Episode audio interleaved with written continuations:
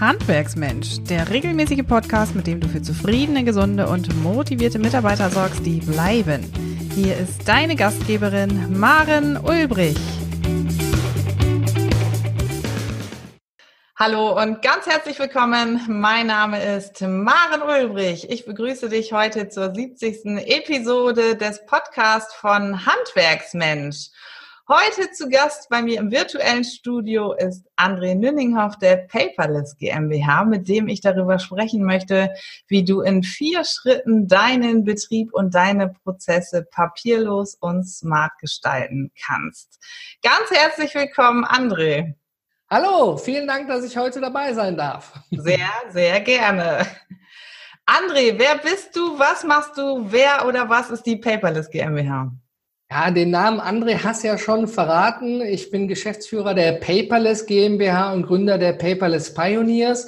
Also mein Ziel ist es, das papierlose Büro und das digitale Arbeiten weiter voranzutreiben.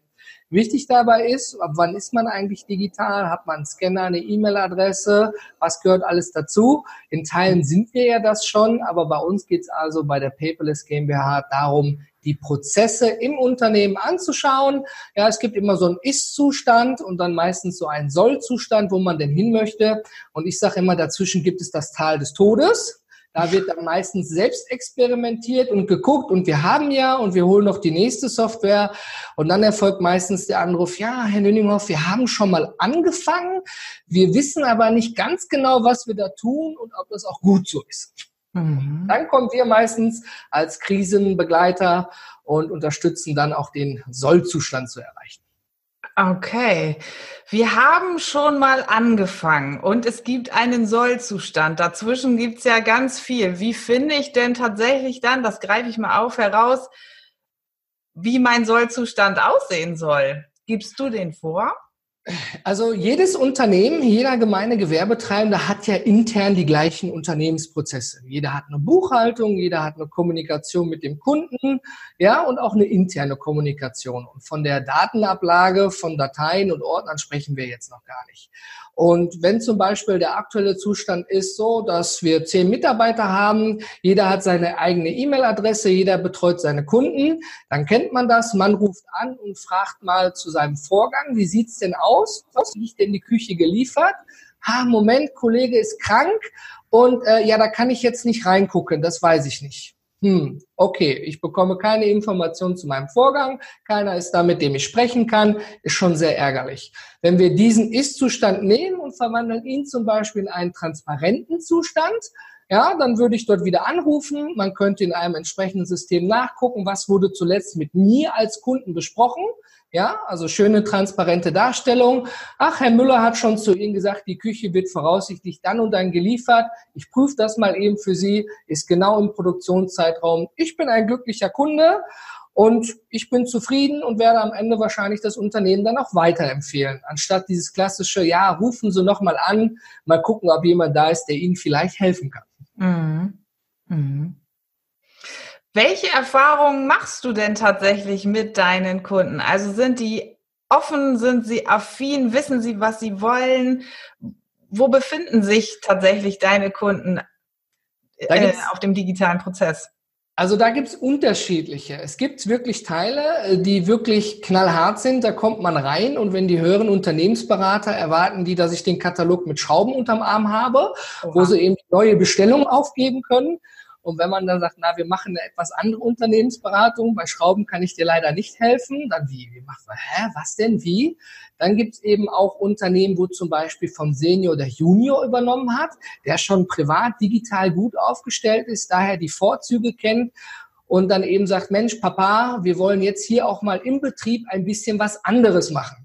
Ist für den Senior nicht immer ganz einfach, aber man muss natürlich auch sagen, irgendwann hört sich jetzt gemein an, aber irgendwann stirbt auch die Stammkundschaft weg. Mhm. Ja, die immer einfach die gleiche Firma angerufen haben, wenn irgendwas nicht stimmte.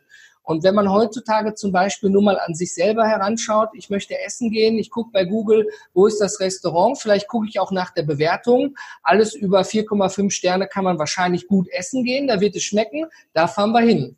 Und wenn ich mir jetzt vorstelle, das ist mein Betrieb, der ist nirgendwo vertreten, der ist nur in gelben Seiten auffindbar, dann wird es für Neukunden, die ja schon daran gewöhnt sind, sich digital ihre Unternehmen rauszusuchen, natürlich schwierig einen zu finden.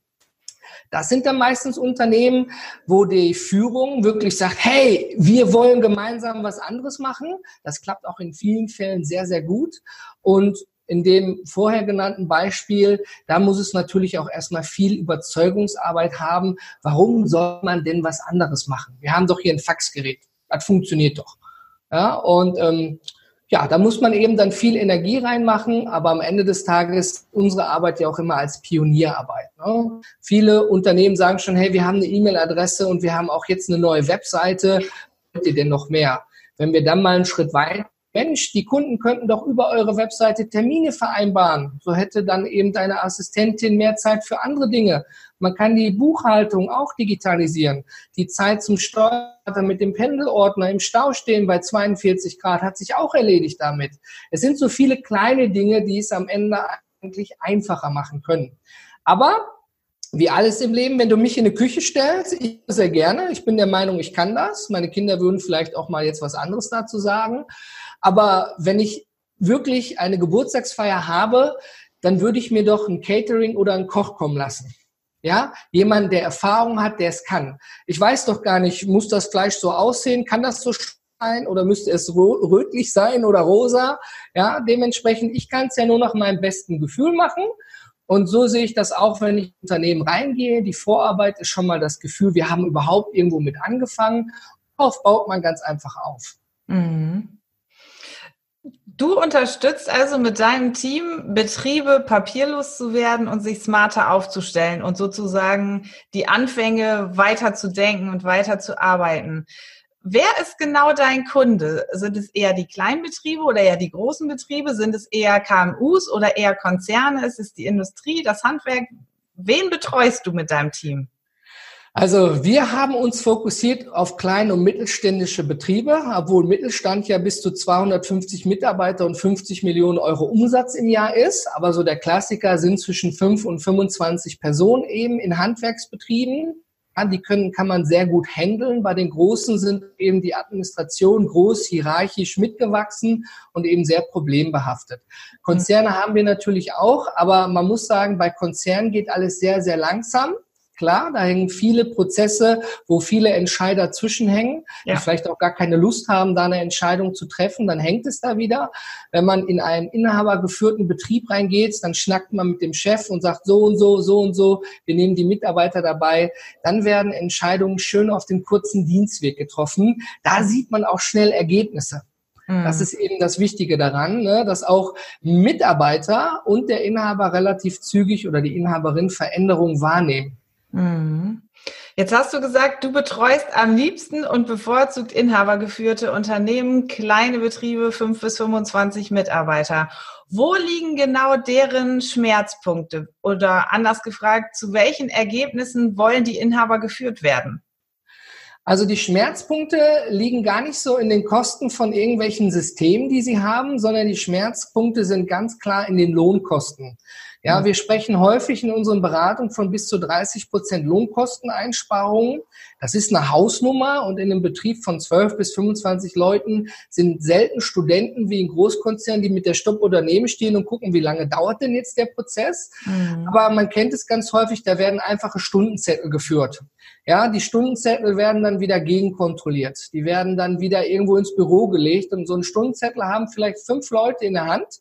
Und da müsste man sich mal hinterstellen, wie lange jeder braucht, um so einen Stundenzettel zu prüfen, wo dann vielleicht noch der Urlaubsantrag mit dabei ist. Mhm. Dann haben wir schon immens hohe Lohn- und Opportunitätskosten.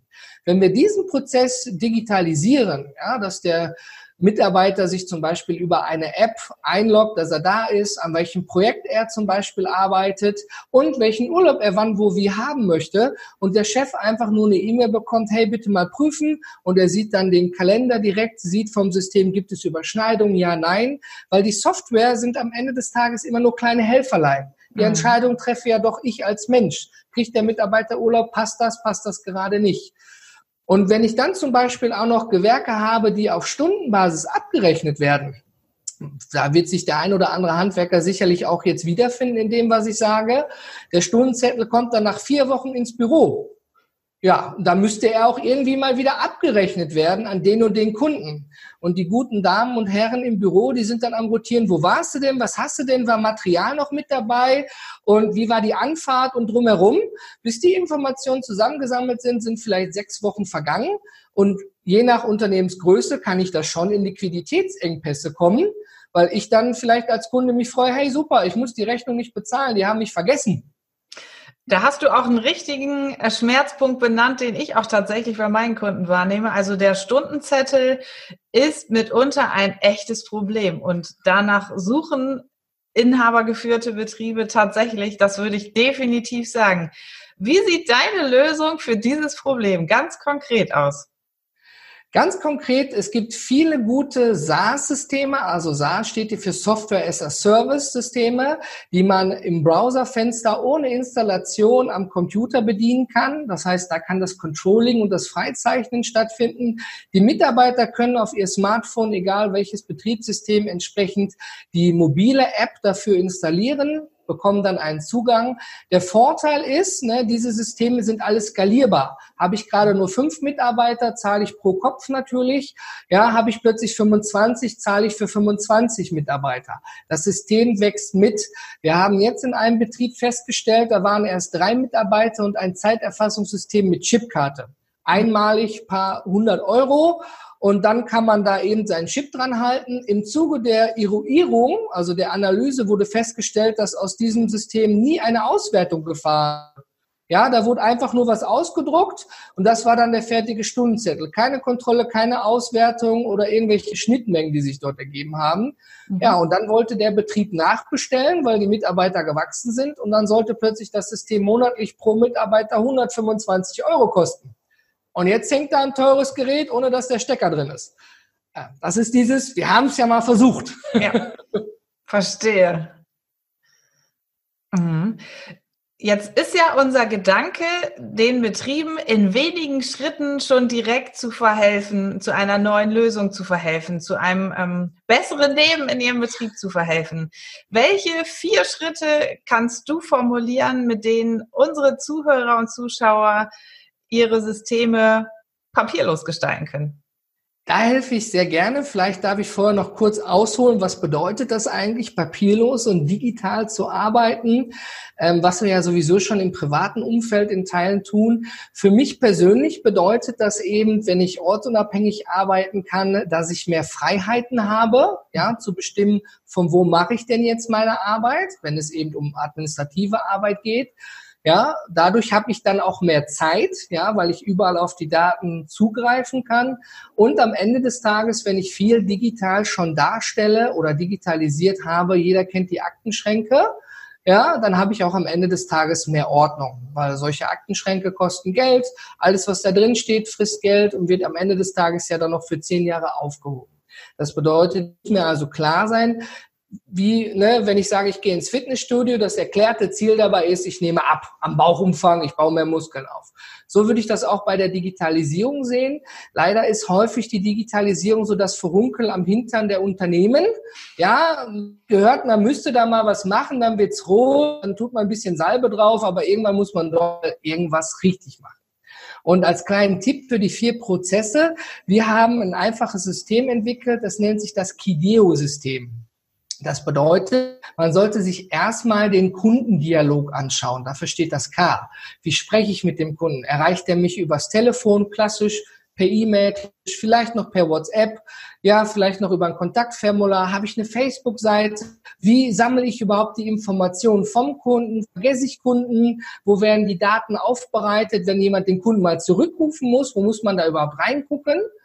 Und das Idee steht für den internen Dialog. Wie kommuniziere ich denn intern? Lasse ich mir von Arbeitern die ganzen Baustellenbilder, die zur Dokumentation dienen, per WhatsApp schicken? Habe ich dann bei fünf Mitarbeitern 300 WhatsApp am Tag, die ich dann irgendwie, irgendwie dem Kunden zuordnen muss? Ja, das viele Inhaber kennen wahrscheinlich dieses Problem. Der Mitarbeiter meldet sich, sagt, hier ist was, macht ein Foto davon, schau mal. Ja, und dann in dem WhatsApp-Chat, hm, ist wie so eine Geburtstagsparty und dann kommt ein Katzenbild. Gibt nur Chaos am Ende des Tages. Dann haben wir das E wie Effizienz, also da reden wir über Teile der Lohnkostenersparnis. Wie geht's also mit diesem Stundenzettel? Den drucke ich ja wahrscheinlich in Excel, bereite ich den vor, drucke den aus, lasse den ausfüllen, unterschreiben und scanne ihn wieder für die Buchhaltung und für die Personalabteilung ein. Ich habe also Medienbruch da drin. Ist mhm. das effizient? Also wir reden nicht dabei, ein Blatt Papier einzusparen und Druckkosten. Aber wie lange ist denn der Mitarbeiter mit, ich sag mal, stupiden Tätigkeiten beschäftigt? Ja. Kann ich dir nicht lieber in der Kundengewinnung einsetzen oder in ähnlichen Fällen? Mhm. Und am Ende vom Kideo steht das O für Ordnung.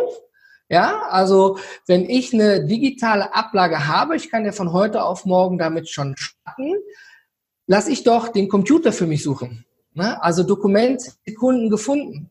Wenn jetzt jemand kommt, sag mal von einem Kunden die letzten drei Rechnungen oder von deinem Steuerberater, dann werden die Schränke geöffnet und dann beginnt das große Suchen. Da wären wir wieder bei Effizienz. Wie lange brauchen die Mitarbeiter, um drei Rechnungen rauszusuchen?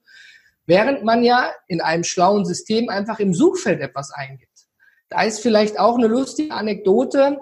Viele Leute sagen ja, ah, ich vertraue dem System vielleicht nicht so. Ja, da kann man auch dran arbeiten. Es muss ja auch ein Backup geben, wird häufig auch einfach vergessen. Aber es geht um die Suche. Ja, wenn ich bei Google etwas suche, dann reihe ich ja nur Wörter aneinander. Ich habe ja eine völlig strukturlose Suche und hoffe dann, die Ergebnisse werden immer besser, weil mehr als Seite 3 klickt, glaube ich, keiner, da werden schon Leichen versteckt, habe ich mal gehört. Aha. Und ich zum Beispiel ein schlaues System habe und ich gebe da oben Steuerberater rein, gebe das Wort Rechnung rein, gebe dann noch Januar, Februar, März ein, dann wird das Suchergebnis ja immer kleiner. Mhm. Wie wir den D-Player haben, der für uns Sachen aufnimmt und abspielt, lass doch den Computer auch für uns Sachen suchen. Ist doch mhm. viel einfacher. Dann habe ich auch mehr Ordnung. Sehr gut. Ein schlaues System, was ihr da entwickelt habt, beziehungsweise was du da auf den Weg gebracht hast. Siehst du tatsächlich Unterschiede zwischen digital stark aufgestellten Betrieben und Betrieben, die sich vielleicht erst auf den Weg gemacht haben? Ich würde da mal frech behaupten, eigentlich ist es digital. Jeder von uns, egal ob Senior, Junior oder Mitarbeiter, hat ein Smartphone und meistens WhatsApp da drauf. Hat vielleicht noch seinen Kalender drauf und die E-Mail-Adresse. Ja jetzt eben zum Beispiel für Führungskräfte darum, muss ich jetzt für jeden Termin ins Büro fahren, um den im Computer einzutragen, oder kann ich die Systeme so miteinander verbinden, dass ich am Handy sage, alles klar, ich lade dich ein, Termin morgen steht. Also jeder kennt das, Termine werden da auch häufig mal vergessen einfach. Also ich behaupte, dass jeder schon eine Grundstärke im Digitalen hat, aber dass es eben schwierig ist zu schauen, wo kann ich denn etwas einsparen, indem ich einen Prozess einfach durch kleine Mittel anpasse. Das kostet nicht das große Geld. Ja, es kostet nicht das Geld der Software. Das meiste ist immer der Mensch. Man mhm. muss ja den Mitarbeitern plötzlich klar machen, von heute auf morgen, mach bitte was anderes. Schick mir keine WhatsApp. Benutze jetzt dieses Software, damit die Baustellendokumentation zum Beispiel funktioniert. Und das ist eigentlich die meiste Zeit die Schulung des Personals. Aber wenn es dann klappt, hat man natürlich im Nachhinein den Gewinn dabei. Mhm. Häufig kommen aber auch die Betriebe und sagen, hör mal, ich bin jetzt letztens im Beispiel, ich bin Sanitärfach, ja, ich habe keine Ahnung davon, mach das das Schönes. Mach das einfach fertig. Ja, wir haben eine Richtung, wir haben ein Ziel, da bin ich dabei, ich mache alles mit, aber ich muss mich um Kunden kümmern, um wieder Geld reinzukriegen, was ich ja bei dir auch wieder aus in der Unternehmensberatung und du kümmerst dich, dass das Schlüssel fertig ist, wie beim Haus. Mhm. Ne? Man hat eine Generalvertretung, einen Architekten und sagt am Ende seine Wünsche, seine Sorgen, spricht darüber und am Ende soll ein schönes Häuschen da stehen. So gehen wir da meistens auch die Probleme eben an, weil der Betrieb muss ja auch weiterlaufen und nicht plötzlich völlig stillstehen, nur weil wir da rumlaufen. Mhm. Mhm.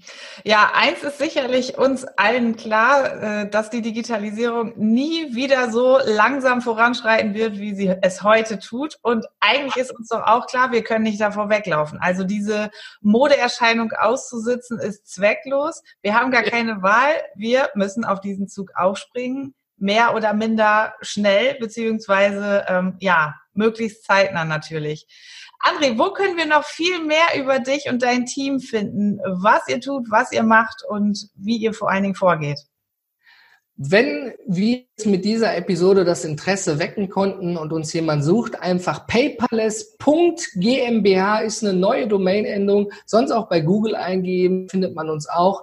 Auf unserer Website bieten wir verschiedene Übersichten und Möglichkeiten an, wie man auch erstmal selber starten kann und schauen kann, wo ist man und wo steht man eine Art Digitalcheck. Wir bieten zudem natürlich auch eine kostenlose Erstberatung von 30 Minuten an, weil ich finde es immer wichtig, wir müssen auch erstmal schauen, können wir denn überhaupt unterstützen in dem entsprechenden Fall? Und ich denke, der wichtigste Schritt ist erstmal ein Gespräch. Ja, ein fruchtbares Gespräch ist immer der erste Schritt zur Zusammenarbeit und darauf kann alles aufbauen. Mhm. Sehr schön. Jetzt hast du im Vorgespräch ähm, mir verraten, dass du auch eine Community auf Facebook hast. Hast du Lust, von der kurz zu erzählen? Wo können wir euch auf Facebook finden? Sehr gerne. Das sind die Paperless Pioneers, also die papierlosen Pioniere. Sich auf Englisch mit der Alliteration, glaube ich, ein bisschen besser an. Das ist eine Community, ja, für alle Interessierten am digitalen Arbeiten und papierlosen Büro. Da sind alle drin, von der Fachkraft für Raumreinigung bis zum Meister im Handwerk. Alles ist dabei. Und wenn du jetzt sagst, ja, ich starte mit und ich benutze zum Beispiel schon irgendwelche Notiz-Apps auf meinem iPad und habe jetzt eine Frage zu OneNote oder Evernote oder sonst irgendeiner Software, kannst du dort gerne die Frage stellen in der Community. Da wird dir gerne weitergeholfen, weil nur mit einer starken Gemeinschaft und aus den Fehlern anderer kann man ja lernen, die gleichen nicht auch noch zu machen. Mhm. Zudem ist sie völlig kostenlos, also einfach reinschauen, vorstellen und loslegen. Ich sehe schon, selbst intern ist die Paperless GmbH exzellent aufgestellt und super vernetzt, um dem Kunden bestmöglich zu einer smarten Zukunft zu verhelfen. André, ich möchte mich an dieser Stelle ganz herzlich bei dir für das tolle Interview bedanken, für die Impulse an dieser Stelle für unsere Zuschauer und Zuhörer. Vielen, vielen Dank, dass ich dabei sein durfte.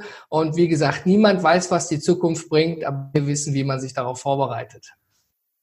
Ja, und wenn auch du wissen möchtest, wie du in wenigen Schritten deine Prozesse smart gestalten kannst, dann werden wir dir die Links in der Infobox nochmal zeigen. Dann wende dich gerne an André Nünninghoff. Ich freue mich, wenn wir dir mit dem heutigen Interview ein paar Impulse für deinen Betrieb ähm, zukommen lassen konnten. Ganz herzlichen Dank fürs Reinhören, fürs Reinschauen und bis zum nächsten Mal. Tschüss. Noch viel mehr Tipps und Strategien für zufriedene, gesunde und motivierte Mitarbeiter erfährst du im Netz auf handwerksmensch.de.